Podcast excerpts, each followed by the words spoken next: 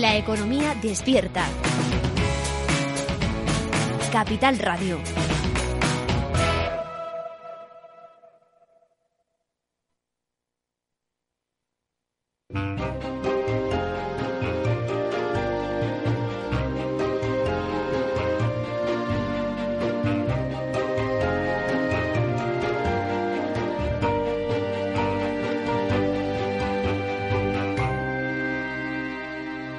Inversión inmobiliaria con Meli Torres.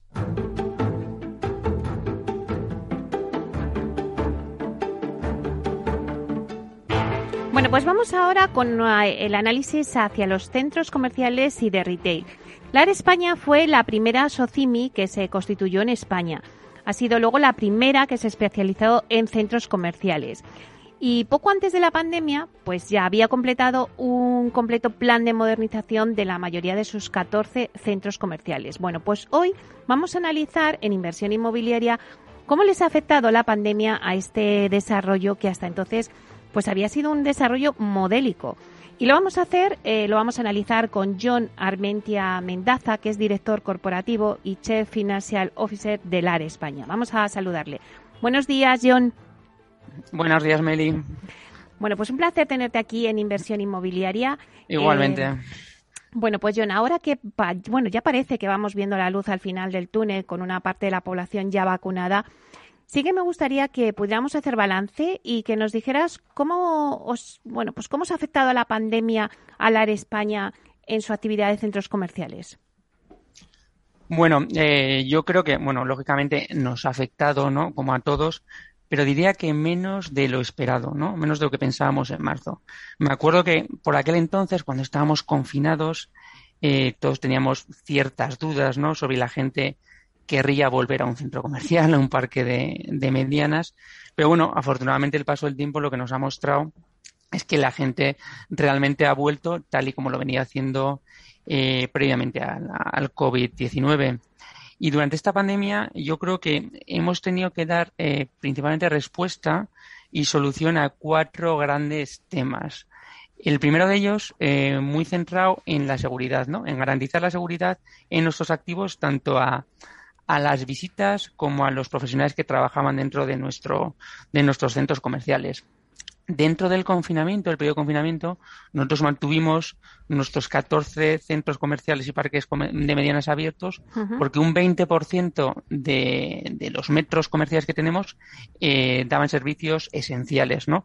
Por ello, rápidamente y de cara eh, a facilitar ese acceso a, a, la gente y a los empleados, implementamos unos, unos protocolos eh, de cara a garantizar todas las eh, condiciones de seguridad higiénico-sanitarias, de distanciamiento social, de comunicación, un poco alineados con lo que exigían las autoridades y que luego además, eh, por nuestra cuenta, decidimos dar un paso más y certificarlo con un tercero, en este caso con SGS, que fuimos pioneros en España, porque creíamos que era algo importante, ¿no? Y garantizar ese confort y que la gente no tuviera miedo a venir, ni los empleados ni los, ni los visitantes.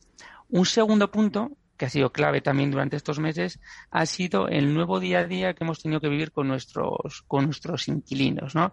Al final nuestros inquilinos no es un tercer al uso, es un socio nuestro. O sea, al final si, si, al, si al inquilino le va bien, sabemos que a nosotros le va a ir bien y lo que hemos trabajado mucho durante este tiempo es en estrategias conjuntas. O sea, yo creo que esta situación de pandemia que hemos vivido lo que nos ha hecho es eh, nos ha permitido, digamos, estar aún más cerca de ellos, ¿no? Y entender mejor tanto sus preocupaciones, sus necesidades, eh, sus proyectos. Y no me refiero solo a rentas y a bonificaciones, sino pues también en lo que respecta al día a día de, de sus negocios, ¿no? Un negocio que hemos visto que cada vez es más flexible, más dinámico y más omnicanal. Viendo que era así, ¿qué hemos hecho? Oye, pues les dimos, eh, empezamos a implementar servicios de click and collect Click and Car, o sea, servicios un poco para eh, servicios, por ejemplo, de venta a través de WhatsApp. Al fin y al cabo, buscábamos incrementar lo que son los canales, creando nuevos canales y servicios para que ellos pudieran seguir desarrollando su actividad de una manera más segura y, y dinámica. Un tercer punto importante también, lógicamente, el financiero, ¿no? Intentar blindar la caja y reforzar la capacidad de respuesta financiera de la compañía. Algo que luego podemos ver igual más, más en detalle, pero creo que lo hemos conseguido, incluso diría que hemos cumplido con, creces. Y un cuarto punto, que también es importante, que era reforzar la transparencia desde la compañía e incrementar y extremar la comunicación a los grupos de interés, ¿no? Al final intentando transmitir y reivindicar los puntos fuertes que realmente tiene el sector de los centros comerciales y el modelo de retail, ¿no? A nivel global, todo esto que ha llevado, pues yo creo que el sector, una vez más, ha demostrado que ha sabido alimentarse, que ha hmm. sabido anticiparse otra vez a los cambios y que otra vez vuelve a situarse en vanguardia de tendencias pues para ir de compras, para disfrutar del ocio, algo sobre que queremos que se basara también la vuelta a la normalidad y, recuperación económica. A nivel portfolio de la de España, más, más aterrizando en nuestro portfolio, te diría que el comportamiento ha sido muy bueno. Eh, hemos mantenido ocupaciones del 95%, buenos niveles de, de, ventas y, de visitas y la verdad que estamos bastante, bastante satisfechos. claro que sí. Eh, bueno, John, como responsable del área financiera del área España, eh, sí que me gustaría que nos dijeras un poquillo qué problemas específicos pues ha supuesto la pandemia y qué objetivos os habéis marcado. Y luego la España ha mantenido en todo momento la fortaleza de caja. Pero ¿cómo se consigue esto? Bueno, la verdad que yo creo que ha sido eh, un ejercicio en el que hemos aprendido muchísimo estos últimos, últimos meses. Yo como punto inicial, yo creo que el punto de partida que tenía la compañía en el momento en el que todo esto salta en marzo era un, era un momento positivo. Y digo positivo por varios motivos, ¿no? O sea, teníamos una situación de caja que era eh, muy confortable. Teníamos un nivel de apalancamiento muy bajo, moderado, en torno al 35%, ¿no? por debajo de lo que tiene la media, la media sectorial. Y luego contamos con una base de, arrendatarios, de inquilinos muy sólida, muy diversificada, de gran calidad y que tenían una tasa de esfuerzo muy baja, ¿no? También en comparación con otros, con otros peers, ¿no? Luego, ese punto de partida ya era muy positivo de cada compañía. ¿Qué hicimos en el momento que todo esto salta? Bueno, pues lo primero que hicimos a nivel de cash es rápidamente disponer de todas las financiaciones que teníamos sin disponer. no era por urgencia, no era por necesidad, porque, como he comentado, teníamos una situación muy, muy buena, pero sí que creímos que ante ese momento de incertidumbre y no sabíamos hacia dónde iban las cosas, si dentro de seis meses íbamos a estar peor, dentro de un año peor, si podía haber un riesgo de que algún banco decidiera eh, pues eh, bloquear esas financiaciones, decimos, oye, más vale euro en mano que, que euro volando, vamos a disponer esas líneas de, financiación a las, que, a las que tenemos acceso. A su vez, eh, trabajamos en un montón de escenarios ¿no? de nuestro plan de negocio. Pues eh, la versión, el escenario pesimista, el muy pesimista, el súper pesimista, de manera que viéramos, oye, pues ajustándolo al máximo a ver hacia dónde iban a ir los principales eh, magnitudes y KPIs de, de la compañía. Y un tercer ejercicio que también creímos que era importante es hacer un test de estrés de todos los covenants que iban unidos a nuestras financiaciones, ¿no? Saber si había algún tipo de riesgo unido a esos covenants que podía hacer saltar alguno de ellos y que tuviéramos que amortizar anticipadamente alguna de las financiaciones, ¿no? Afortunadamente lo que hemos visto es que bueno que ese riesgo no ha existido y que durante este periodo no eh, no hemos tenido que solicitar ningún waiver a ninguna entidad financiera. Luego oye bastante bastante confortables en cuanto a ello. A nivel de negocio lo que hicimos es implementar eh, diferentes decisiones clave no durante el periodo de confinamiento gracias a, a, la composición del portfolio y como el 20% de nuestro GLA está abierto ese 20% de cash flow lo seguíamos manteniendo, luego era un impacto positivo. ¿Qué hicimos con el resto de inquilinos que no podían abrir o que no abrían sus, sus tiendas o sus comercios? Bueno, decidimos, en vez de condonar las eh, rentas, eh, algo que hicieron algunos de nuestros competidores, decimos no, vamos a posponer el devengo de las mismas, dos, tres meses, ¿no? esperar que pasaran dos, tres meses, ver cuál era el impacto que habían tenido eh, en cada uno de los negocios. O sea, no era lo mismo, dependiendo de la actividad, el impacto que podía obtener un cine, que podía tener un restaurante o que podía tener una, tienda de, moda. Y una vez que lo tuviéramos claro, eh, llegar a acuerdos individuales y eh, dando unos mm, incentives, unas bonificaciones adecuadas a cada uno de ellos, ¿no? Pero una vez que teníamos claro cuál había sido el impacto de uno de ellos, ¿no? No de manera prematura. ¿Qué más hicimos también? pues reducir también el componente de gastos, ¿no? Hasta ahora hemos hablado más del componente de cash flow de ingresos, pues ahora más el de gastos. Decidimos reducir significativamente los gastos comunes de los, de los centros comerciales, en torno al 35%. Decidimos también reducir los planes de CAPEX. Sí que es cierto que habíamos reformado ya eh, principalmente el 90% de los planes de CAPEX que teníamos, pues solo mantuvimos aquellos que eran prioritarios, pues por ejemplo el que tenemos en Megapark en Bilbao. Y luego a nivel corporativo, o sea, lo que dimos fue aplicar eh, pues el principio de austeridad ¿no? en todos los gastos de la compañía, no solo a nivel activo, sino a nivel corporativo. Lógicamente todo esto ha tenido un impacto tanto en la caja como en el resultado de la compañía durante los últimos, el último año y los últimos meses, ¿no? Pero yo, a pesar de ello, creo que hay mensajes positivos a resaltar, ¿no? El primero de ellos, pues que en 2020 fuimos capaces de, a pesar de toda esta situación, de incrementar un 30% el beneficio recurrente de la compañía, que es bastante importante. Fuimos capaces también de generar un cash durante el 2020 que gracias a él hemos sido, eh, hemos podido distribuir hace un mes a nuestros accionistas un dividendo de 27,5 millones, que en términos de rentabilidad supone un 7%, siendo, si no es el más alto, uno de los más altos de todo el mercado cotizado en, España. Y luego, a día de hoy, seguimos con una posición de cash eh, bastante confortable, 180 millones después de haber pagado el dividendo y con un apalancamiento que sigue estando por debajo del 40%, luego mostrando pues gran fortaleza tanto de liquidez como de balance. Yo diría que en resumen, eh, a pesar de este impacto del COVID, eh, seguimos contando claramente en la de España pues con sólidos fundamentales tanto a nivel operativo como, como financiero. Y John, mm, seguro que muchos de los oyentes que nos están escuchando se preguntan, bueno, ¿cómo va a ser esa desescalada en centros comerciales? ¿Para cuándo se esperan recuperar las afluencias y las visitas que, bueno, pues tenemos como referencia a las que teníamos anteriormente a la pandemia, ¿no?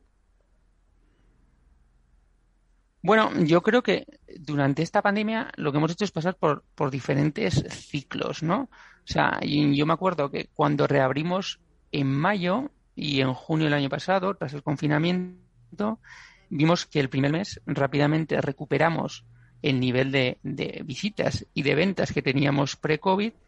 No sabíamos que en ese momento era algo puntual, ¿no? Si era eh, mucha gente que durante el confinamiento no había tenido opción de acceder al online o que no había tenido opción, lógicamente, de ir al centro comercial y necesitaba, ¿no? Tenía esa necesidad.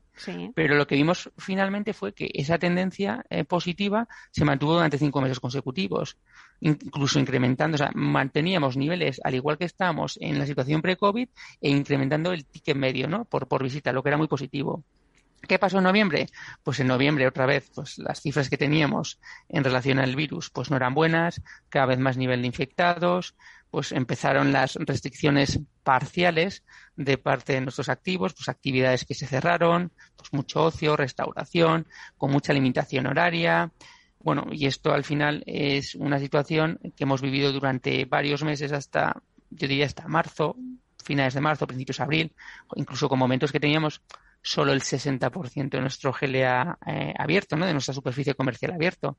Y otra vez lo que hemos visto ahora este, este abril, este mes de abril, es que otra vez, una vez que hemos reabierto, la gente ha vuelto sin problemas otra vez a los centros comerciales y a día de hoy, pues se puede decir que más o menos hemos recuperado al 95% las cifras que teníamos en 2019, ¿no? O sea que bastante bien. ¿Qué esperamos de cada este 2021? Pues sinceramente, si el año pasado sin noticias de la vacuna la gente volvió con total normalidad, ahora que incluso tenemos este este plus adicional de, la vacuna, entendemos que a partir del tercer trimestre debería volver la, verdadera normalidad y una recuperación total eh, tanto en tanto en visitas como en ventas, la verdad. Bueno, pues a ver si, si es así, lo podemos disfrutar. Eh, mira, John, también es verdad que se ha hablado mucho de la importancia de la digitalización en la salida de la crisis, pero también yo creo que son importantes la sostenibilidad, el cuidado medioambiental y todo lo que ahora se inscribe bajo la categoría de ESG o ASG, de la que además usted es responsable en LAR España. ¿Cómo afronta el futuro eh, de los centros comerciales en materia de, sostenibilidad, de cuidado medioambiental? Bueno, yo creo que a día de hoy ya eh, los temas de ESG eh, han pasado a ser, o de ESG han pasado a ser eh, algo clave y una prioridad ¿no? para todas las, las compañías. En nuestro caso, en la España, empezamos a trabajar en ello eh, ya en 2014, el mismo año que, salimos a bolsa, ¿no? Eh, ese mismo año empezamos y, un poco fomentado por, por el, el, Consejo de Administración de la compañía, empezamos a trabajar en un plan de gobierno corporativo, ¿no? Con un montón de manuales, políticas, sistemas de control. Y uno de los políticas, ¿no? Que estábamos trabajando para aquel entonces era una política de ESG que llevaba de una mano también un plan director de ESG que empezamos a implementar a partir de 2015, que hemos ido implementando estos años, adaptándolo año a año, dependiendo cómo íbamos avanzando, y que será algo que seguirá en el día a día de la compañía de por vida, ¿no? Variándolo año a año tras, tras revisar un poco cómo, cómo vamos implementándolo. Y es un plan, este nuestro de ESG, el plan director de ESG, que en nuestro caso lo hemos basado en cuatro pilares, ¿no? Por un lado, lo que sería eh, el medio ambiente, ¿no? Todo lo que tiene que ver pues con la resiliencia y mitigación del cambio climático, con el fomento de la inversión responsable, con el impacto positivo en la, en la comunidad. Luego hay un segundo pilar que es más el gobierno corporativo, que es todo lo que tiene que ver pues eh, transparencia, ética, integridad, gestión de riesgos, un buen gobierno, un tercer bloque que sería el capital social, que son bueno, pues nuestros accionistas, las visitas que los visitantes de nuestros centros comerciales, nuestros empleados, todos los que forman parte también de la cadena de suministro, y un cuarto bloque que serían nuestros activos, ¿no? Pues nuestros centros comerciales y nuestros parques de medianas, ¿no? Pues con eh, esta estrategia de sostenibilidad, con certificación sostenible e intentando innovar en lo que es la agenda medioambiental.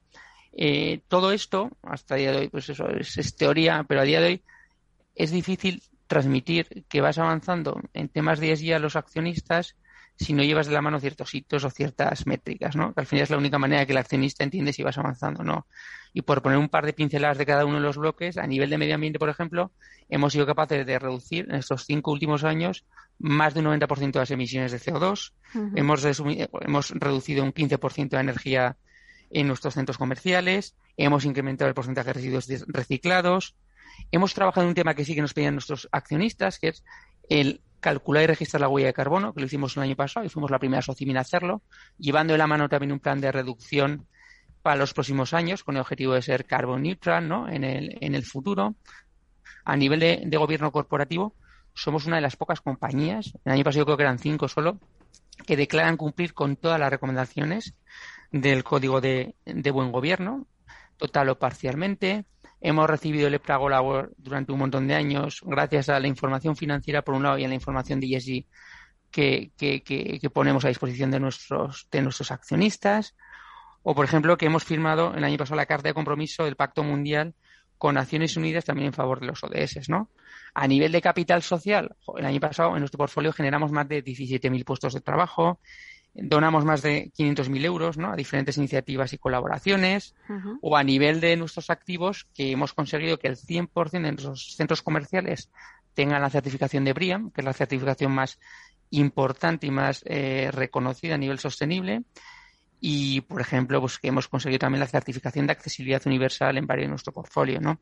En resumen, yo creo que hay que trabajar en todo esto en ESG pero de la mano eh, tienes que llevar unas métricas que hagan entender al accionista y al inversor que realmente estás haciendo, porque el inversor cada vez está más preocupado por ello y nos lo está trasladando. O sea, nosotros somos una compañía que no somos una IBEX 35, pero a pesar de ello, por ejemplo, la semana pasada tuvimos un roadshow de ESG durante todo el día viendo a más de 25 inversores nacionales e internacionales. O sea, que esto hace cinco años era como algo implanteable, ¿no? O sea, se ve realmente cómo, cómo van avanzando las cosas. Y un inversor que lo que te traslada al final es, oye, no, eh, quiero que me cuentes un poco cómo vas avanzando y que me digas tu compromiso. Incluso hay alguno que si no tienes un rating en ESG, eh, pues te dice que no puede invertir. O sea, que sus fondos están limitados a compañías que tengan un rating ESG. Y si no está limitado, y ese porcentaje de accionistas cada vez está aumentando más. ¿Por qué? Porque al final es gente que inicialmente, hace años, eh, las decisiones de inversión las tomaba en base a dos criterios que principalmente eran riesgo y rentabilidad, y ahora mismo lo está tomando en base a riesgo, rentabilidad y impacto. ¿Y eso qué está haciendo? Bueno, pues al final te está afectando a posibles limitaciones al acceso de capital, ¿no? Si no puedes acceder a esos fondos. O también lo estamos viendo en la vía de la financiación, ¿no? Cada vez más financiación verde, más emisiones de bonos verdes que están premiando a aquellas compañías que avanzan eh, por el buen camino en términos de así. Y es un poco nuestra idea de cara al futuro, o sea, seguir con esta mejora continua año a año en nuestra estrategia de, de ESG. Ay, John, la verdad es que se nos van los minutos. Eh, teníamos muchas más preguntas que, hacerte, pero eh, se nos va el tiempo. Pero eh, te emplazo para que en otra entrevista nos cuentes un poquito otros aspectos de la compañía. Yo creo que hoy nos hemos centrado en estos tres y la verdad es que nos has dado las claves de por dónde va el futuro de, de los centros comerciales. Muchísimas gracias por estar aquí con nosotros, John Armentia Mendaza, director corporativo y chef Financial Officer de LAR España. Ha sido un placer. Muchas gracias, Meli. Un placer. Hasta pronto.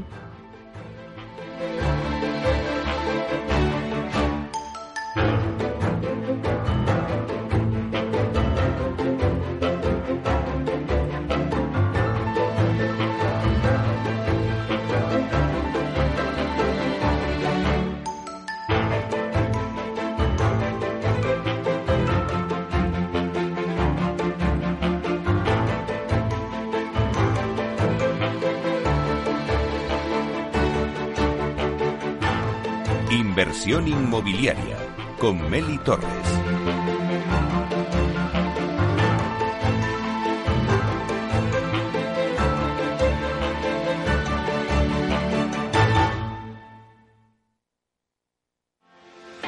¿Quieres anunciar tu negocio en la radio? Entra en el clubdelaradio.com. La compra es online, pero no os vamos a negar que nos encanta que nos llaméis. El teléfono, olvídate, no te vas a acordar. Entra en el clubdelaradio.com. Tu audio y tu campaña de una forma sencilla y rápida. Contrata anuncios en radio al mejor precio. elclubdelaradio.com. Capital Radio, la genuina radio económica.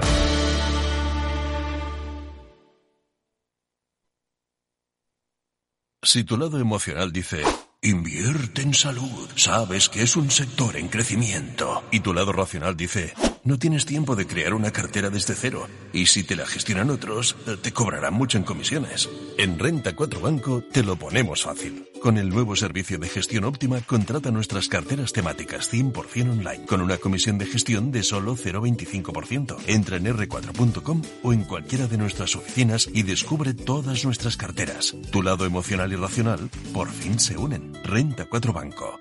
Tu banco especialista en inversión.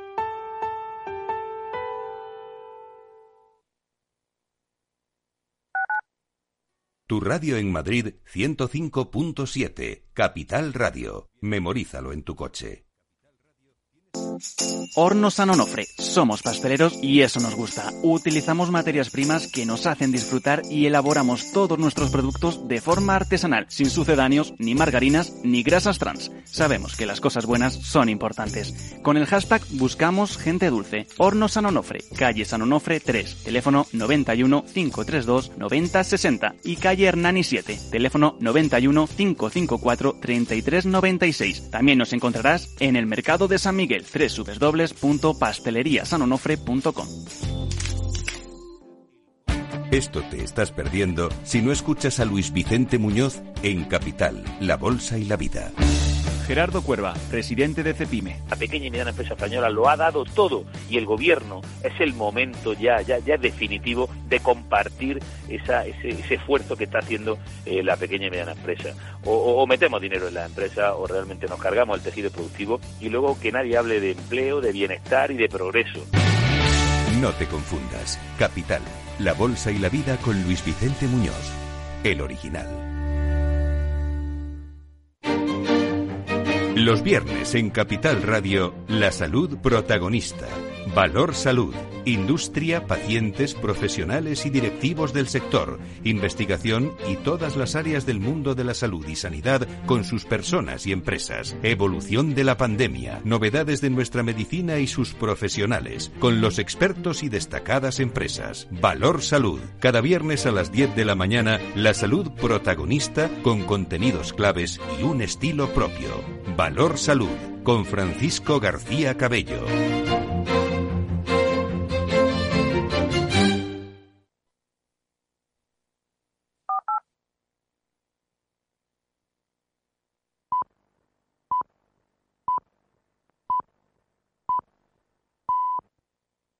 Inversión inmobiliaria con Meli Torres.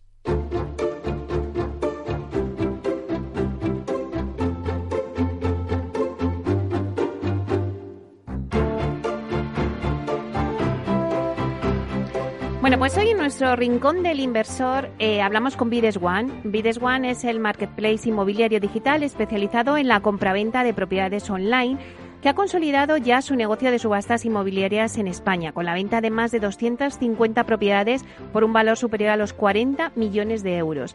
Y que en 2021, pues ahora amplía objetivos con la diversificación hacia otros negocios. Bueno, pues para hablar de todo ello y de lo que busca también ahora mismo en estos momentos el inversor eh, en el mercado inmobiliario, pues tenemos hoy con nosotros en el estudio para hablar de todo ello a Javier de Pablo, que es consejero delegado de Vides One. Buenos días, Javier. Buenos días, Meli, ¿qué tal?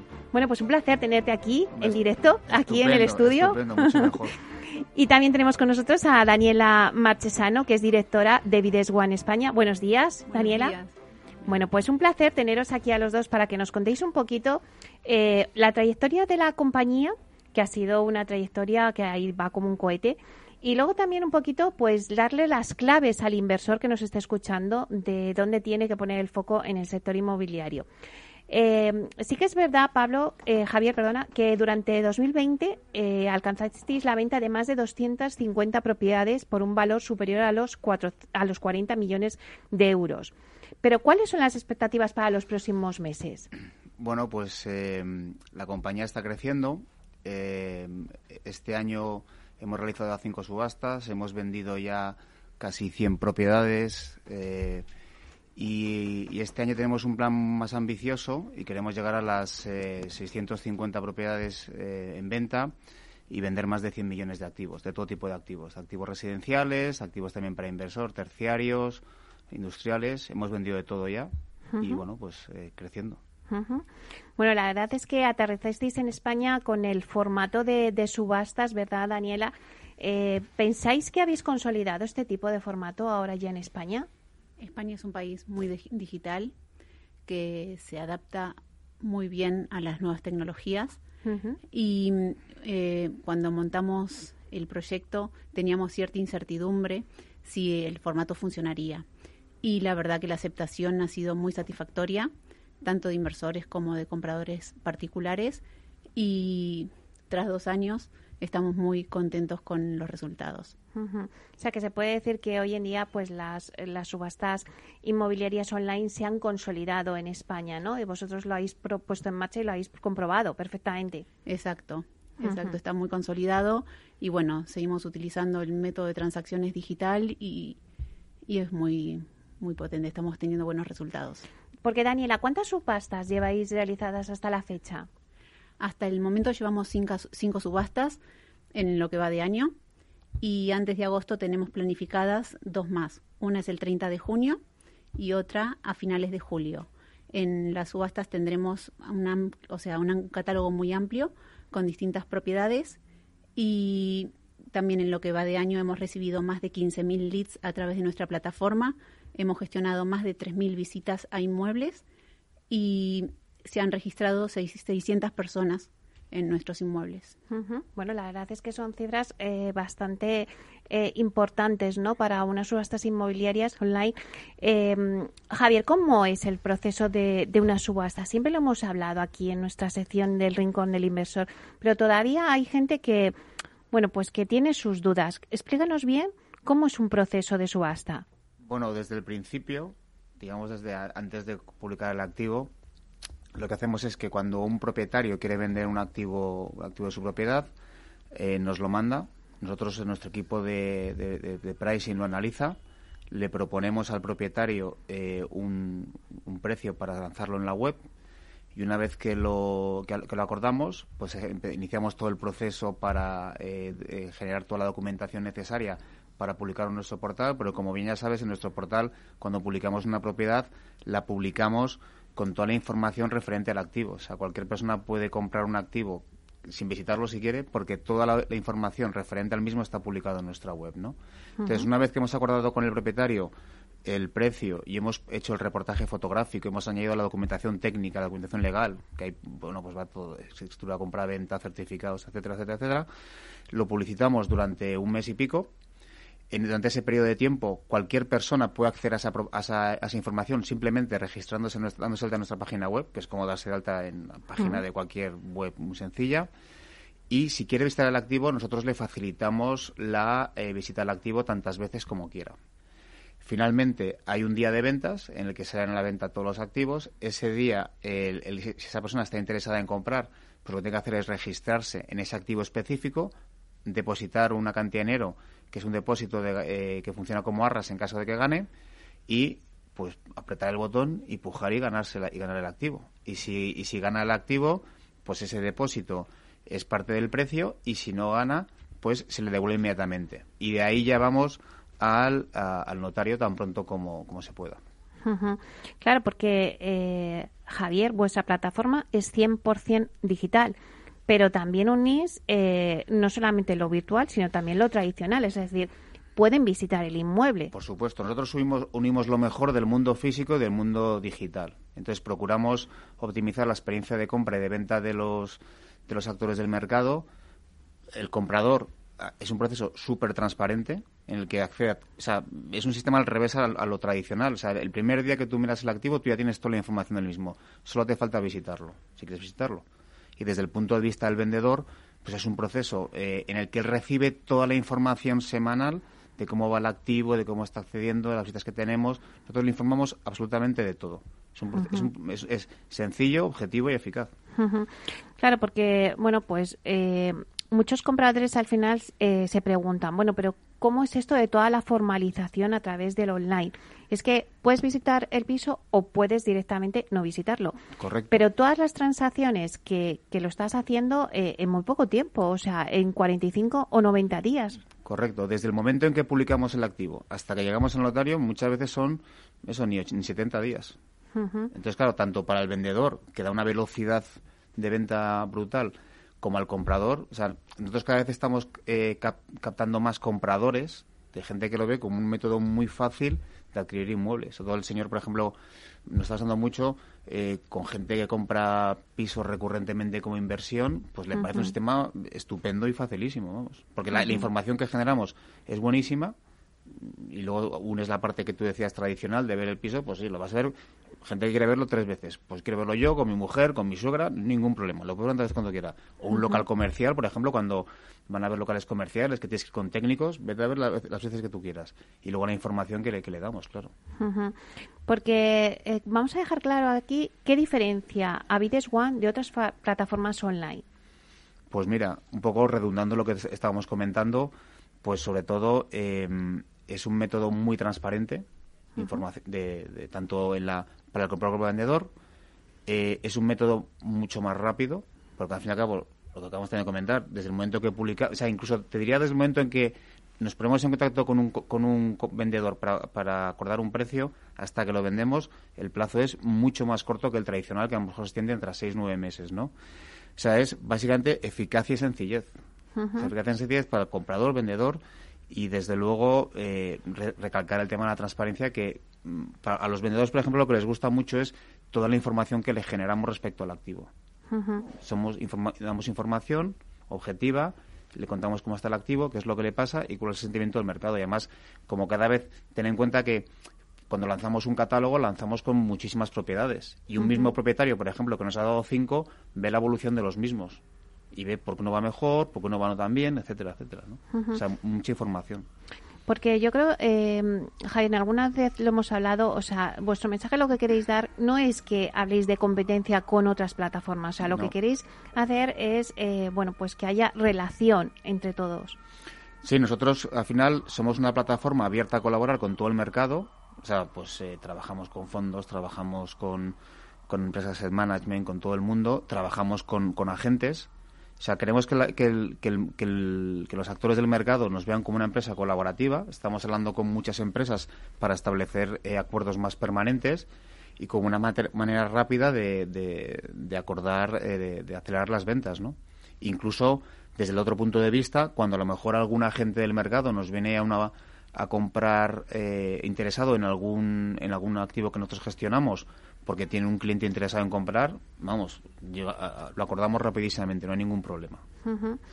Bueno, pues vamos a hablar un poquito con las novedades, ¿no? De Vides One, porque es verdad que vosotros eh, habéis eh, tenéis en vuestro catálogo siempre me habéis contado, Javier, eh, pues de todo tipo de productos, de oficinas, residenciales, o sea, terciario y también residencial. Pero ahora habéis abierto una nueva línea.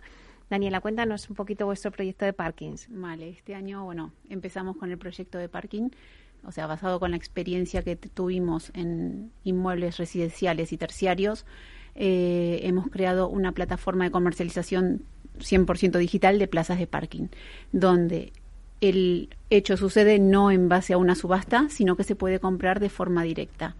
Si accedes a la plataforma podrás ver que tenemos ahí visitas 360 de las plazas de parking, también colgamos toda la documentación referente a los inmuebles y el usuario o el posible comprador puede ver todo el tour de entrada y de salida de, del coche al aparcamiento, por lo cual puede hacerse una idea de cómo, una idea muy, muy clara de cómo sería la plaza de parking.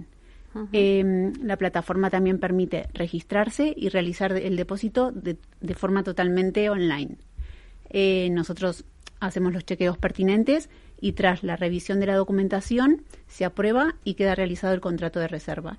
A partir de ahí ya podemos ir a notaría en una semana, 15 días y completar toda la operación. O sea que en tan solo 15 días se puede cerrar eh, la formalización de, de, la plaza de garaje, que en este caso, como has comentado, está fuera del proceso de lo que es de subastas. O sea, esto accedes directamente a la plataforma y puedes eh, hacerte con la plaza de garaje. Cuéntanos un poquito, Daniela, cómo se ha ido desde que lo pusisteis en marcha, qué habéis notado un poco. ¿Hay demanda para este tipo de producto? sí hemos encontrado que hay muchísima demanda tanto de compradores como de personas interesadas en dar salida a, las plazas de parking. Es un producto que actualmente, o sea, no tiene una comercialización muy cuidada y con nuestra propuesta estamos cubriendo este segmento. Y también hemos encontrado que por la situación que estamos viviendo hay mucha gente que accede a las ciudades y que está utilizando más el coche entonces también está buscando plazas de aparcamiento y bueno, hemos creado una plataforma para encontrar esta demanda y esta oferta. muy bien. Y Javier, em, ¿qué otras novedades habéis hecho en Bides One? ¿Habéis abierto nuevas delegaciones? Bueno, hemos abierto nuestra primera delegación fuera de Madrid, en Barcelona. Ya tenemos equipo propio en Barcelona trabajando ahí porque es una zona muy importante para nosotros y obviamente ya está funcionando bastante bien la gente que hemos contratado. Y bueno, pues lo que te comentaba, hemos ya vendido pues prácticamente 100 propiedades este año, estamos avanzando, estamos viendo y es bastante positivo, ¿no? Que las que las empresas del sector se están digitalizando y nos entienden mucho mejor, con lo cual mm, vemos que las empresas están apostando por ello. O sea, recientemente estamos ya, por ejemplo, avanzando con, por ejemplo, con Socimis, que ven claramente que, este, que, la, que la venta a través de empresas como nosotros es una salida normal y lógica, porque incluso han visto procesos similares en otros países. Eh, con lo cual entendemos que el mercado está entendiendo este modelo como un, sobre todo diría, igual por ejemplo que antes comentábamos que el comprador nos ha, nos ha comprado el sistema muy fácilmente.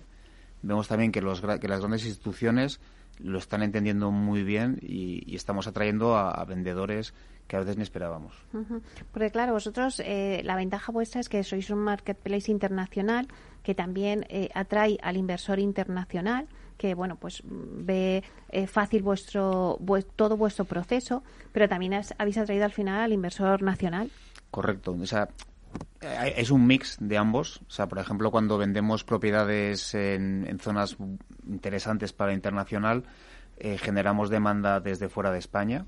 O sea, mira, hemos vendido ya en este año a gente de eh, casi 15 países distintos. A ver, algunos de ellos residentes en España, pero, pero hay un porcentaje de gente que es de fuera de España y que ve pues en temas, por ejemplo, de costa o efectos de inversión que quiere comprar en España. Obviamente, la gran mayoría del, del comprador de Videx One ahora mismo es, español, pero, pero estamos encantados de ello. Y a veces pues, nos compran incluso pues españoles que viven fuera de España y están viendo algo para comprar aquí.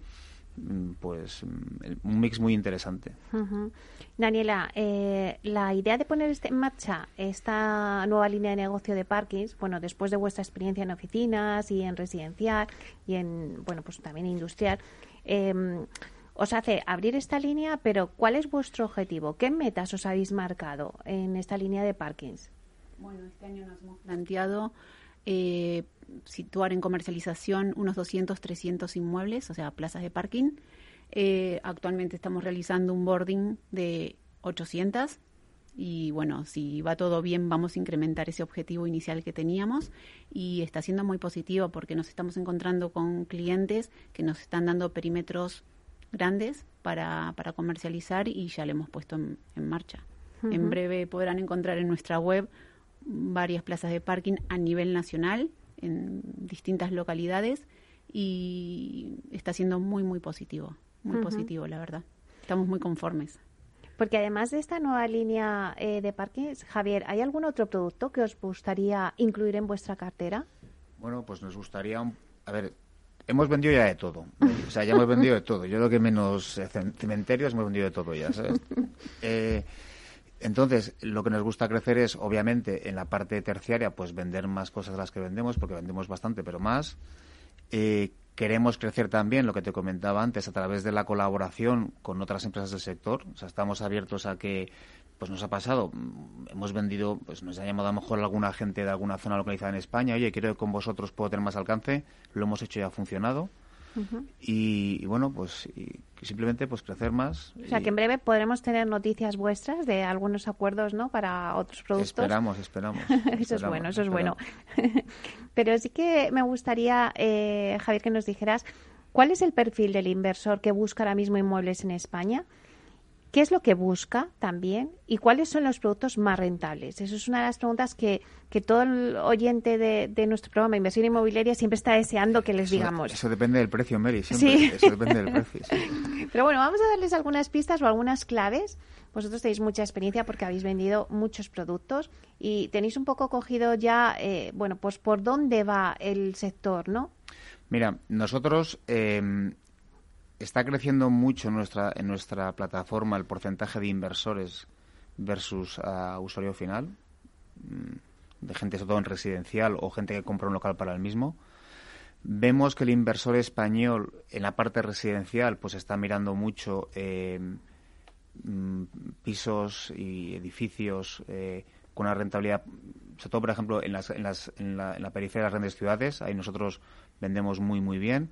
También, también tenemos bastante inversor, digamos, prime, que cuando, por ejemplo, lanzamos propiedades de buen nivel en el centro de las, de las ciudades, también con una rentabilidad más limitada, como, oye, mira, pues a lo mejor aquí con un 4 me conformo, la gente también va.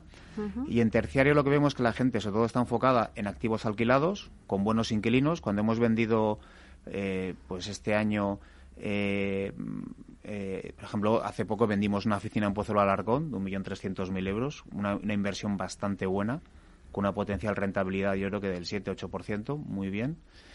Y, el inversor también está buscando, pues, eh, por ejemplo, en residencial, obviamente, que también estamos comercializando este tipo de activos, pues, o paquetes de pisos o bien edificios completos en alquiler con un recorrido, que además tiene ahí dos posibilidades, que es, eh, oye, luego lo alquilo y luego lo vendo entero, o en un momento dado incluso lo puedo vender desde un punto de vista granular, ¿no? O sea, el, mercado está, o sea, hay mucho dinero para invertir, la gente sigue muy interesada en el, en el, en el mundo inmobiliario como un, como un producto refugio y estable, que además todo el mundo entiende, y estamos captando, pues, lo que, pues por resumirte, desde el señor que compra pisos de 50.000 euros en Zaragoza, que se nos da muy bien. En Zaragoza hemos vendido muy bien siempre y es un mercado muy activo en inversión, hasta, pues lo que te digo, oficinas en Pozo de Alarcón o naves industriales en Tarragona, por ejemplo, hemos vendido. Pues muy interesante. O sea que residencial es uno de los puntos fuertes. También eh, en alguna ocasión me has hablado del retail, ¿no? Que también... retail también. Por ejemplo, retail eh, hemos vendido también bastantes locales.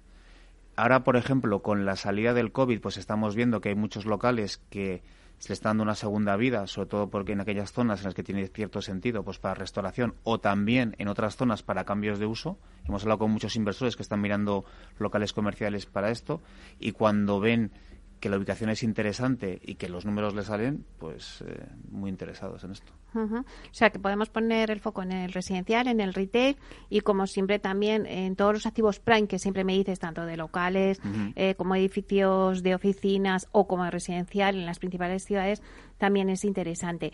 Y Daniela, em, bueno, pues antes me decías que, se está consolidando en España eh, las transacciones online. Eh, ¿Crees que hay confianza en España ya en firmar transacciones online? Totalmente. Eh, en definitiva, la, circunstancia que vivimos durante el último año con la pandemia mm. ha hecho que tanto el sector inmobiliario como el resto de sectores tuvieran que digitalizarse ¿no? y utilizar eh, el método online como una forma para llevar a cabo sus operaciones. Nosotros hemos comprobado que, que funciona perfectamente y que tanto inversores como compradores finales, con tal de poder llevar a cabo sus compras, han, lo han hecho de forma totalmente digital. Y creemos que es algo que, vamos, ha llegado para quedarse, ¿no? Que lo está utilizando todo el mundo, todos los sectores, y, y, sí. Y eh, me gustaría saber vuestra opinión, tanto de Javier como de Daniela. ¿Qué se espera un poco del sector inmobiliario en los próximos meses?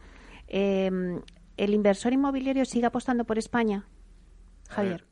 Mm, hablamos a dos niveles. El, gran inversor, digamos el fondo, el institucional grande, creo que sigue que tiene mucho dinero comprometido para invertir en España. España sigue siendo un, mercado muy atractivo, por lo que hablamos siempre, pues por el tamaño, por las oportunidades, por la diversificación de los activos, diversificación de las carteras, etcétera.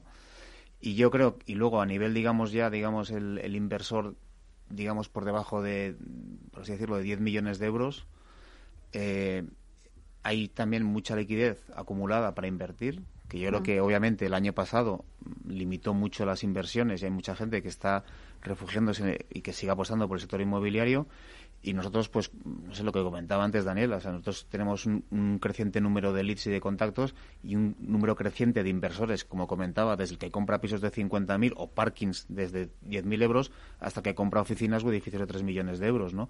Hay mucho dinero, hay mucho interés, la gente lo ve como algo muy interesante que se entiende y yo creo que se va a eh, incrementar la actividad de inversión ahora que ya se están despejando las incógnitas sanitarias, que era la cruz que teníamos todos este último año, y la gente va a perder el miedo, yo creo que el verano va a venir bien, la gente va a empezar a, digamos, a, vivir con más normalidad y, se da cuenta mucho inversor que se ha tirado un año casi parado.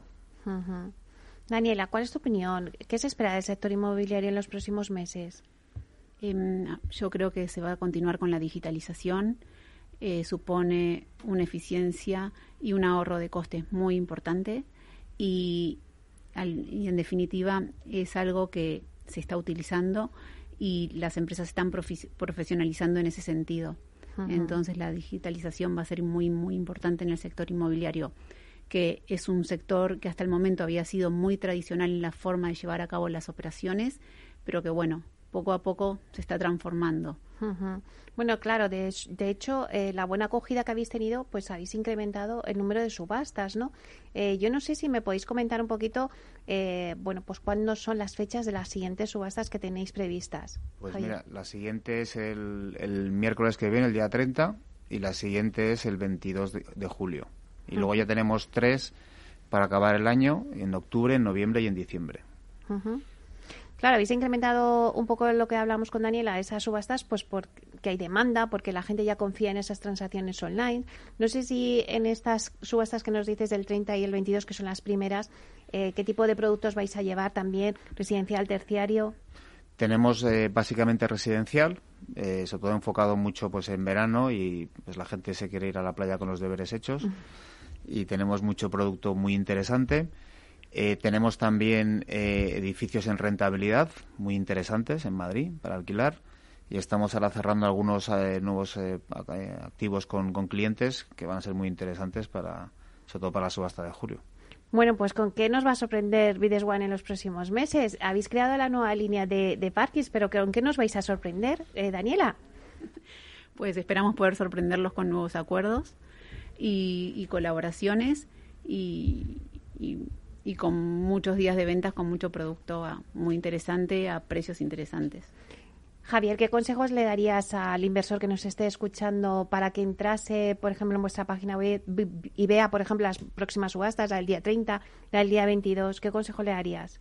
¿Por qué se tiene que, meter en vuestras vuestra plataforma? Primero que lo mire con cariño, está muy bien. y segundo, pues que eh, la ventaja que le damos a todo al inversor es lo que estábamos diciendo. O sea, es, un, es una forma de comprar muy, muy transparente, muy eficaz y muy rápida. Y con nosotros lo que va a ver es lo que es, cuando acceda a la información, cuando le, cuando le ayudemos para visitar los inmuebles. Si en algún caso hay algún tipo de información que él requiere que por lo que sea no, no está publicada, nosotros se la gestionamos y sobre todo pues la celeridad y la certeza de lo que va a pasar. Bueno, pues yo creo que nos tenéis que próximamente, en breve, contar las novedades, porque veo que vais, la verdad es que habéis cogido carrerilla y vais a tener muchas noticias que contarnos. Así que muchísimas gracias a Javier de Pablo, consejero delegado de Vides One. Gracias, Javier. Gracias, Meli, a ti. Y muchísimas gracias también a Daniela Marchesano, directora de Vides One España. Muchísimas gracias, Daniela. Muchas gracias, Meli. Bueno, pues ha sido un placer y os espero próximamente.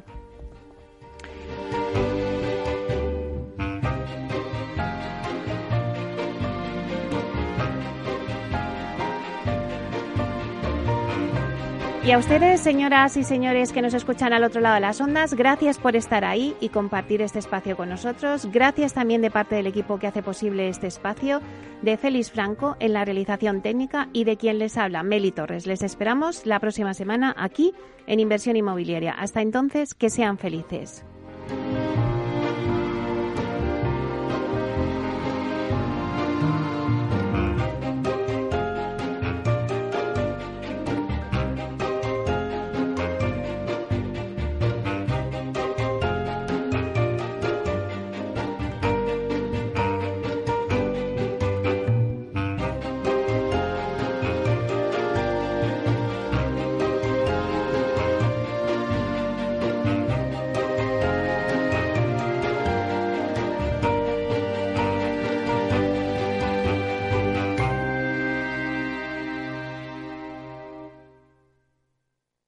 Neynor Homes les ha ofrecido inversión inmobiliaria con Meli Torres. Neynor Homes presenta Inversión Inmobiliaria cada jueves de 10.30 a 13 horas en Capital Radio, un espacio donde se darán las claves para realizar la mejor inversión en inmuebles y sacar la mayor rentabilidad a sus propiedades. No se pierda su cita inmobiliaria de la semana en Capital Radio. Ya no estamos en la era de la información, estamos en la era de la gestión de los datos y de la inteligencia artificial. El tratamiento inteligente de estos datos proporciona un valor enorme a las empresas en sus procesos de negocio. En Piper Lab ayudamos a nuestros clientes a tomar decisiones de negocio basadas en datos. Escúchanos todos los lunes en el espacio de Big Data de Capital, la Bolsa y la Vida. Escuchas Capital Radio, Madrid 105.7, la radio de los líderes. Disfruta de la mejor cocina gallega en Montes de Galicia. Todo un clásico moderno en el barrio de Salamanca. Disfruta de la variada dieta atlántica, de las mejores carnes y pescados tratados con respeto y transparencia y regados con una de las mejores bodegas de la zona. En grupo, en familia o en pareja, Montes de Galicia te ofrece el espacio perfecto en cada ocasión. ¿Los traders son seres de este mundo? Operación Trader. ¿Te atreverías? En el restaurante Gaztelubides somos rigurosos con la selección del producto para crear recetas imaginativas que acompañamos de una bodega generosa y brillante y de nuestra magnífica terraza durante todo el año. Restaurante Gaztelubide, carretera de La Coruña, kilómetro 12200, La Florida. Teléfono 91 372 8544. Una recomendación del programa gastronómico Mesa y Descanso. ¿Harto de tertulias políticas y de quienes lo saben todo? Sube un peldaño intelectual en tu vida y sintoniza la gran tertulia de la economía un debate pragmático y sin afinidades que revela las grandes transformaciones de nuestros días, con figuras de gran talla económica como Pedro Schwartz, Ramón Tamames, Francisco Navarro, César Arranz, Hermenegildo Altozano, Isabel Aguilera, Manuel Moreu, Juan José Rubio y Fernando Zunzunegui, entre otros. La gran tertulia de la economía, cada mañana a las 8 y 20 en Capital, La Bolsa y la Vida, con Luis Vicente Muñoz. Para personas inquietas, Capital Radio.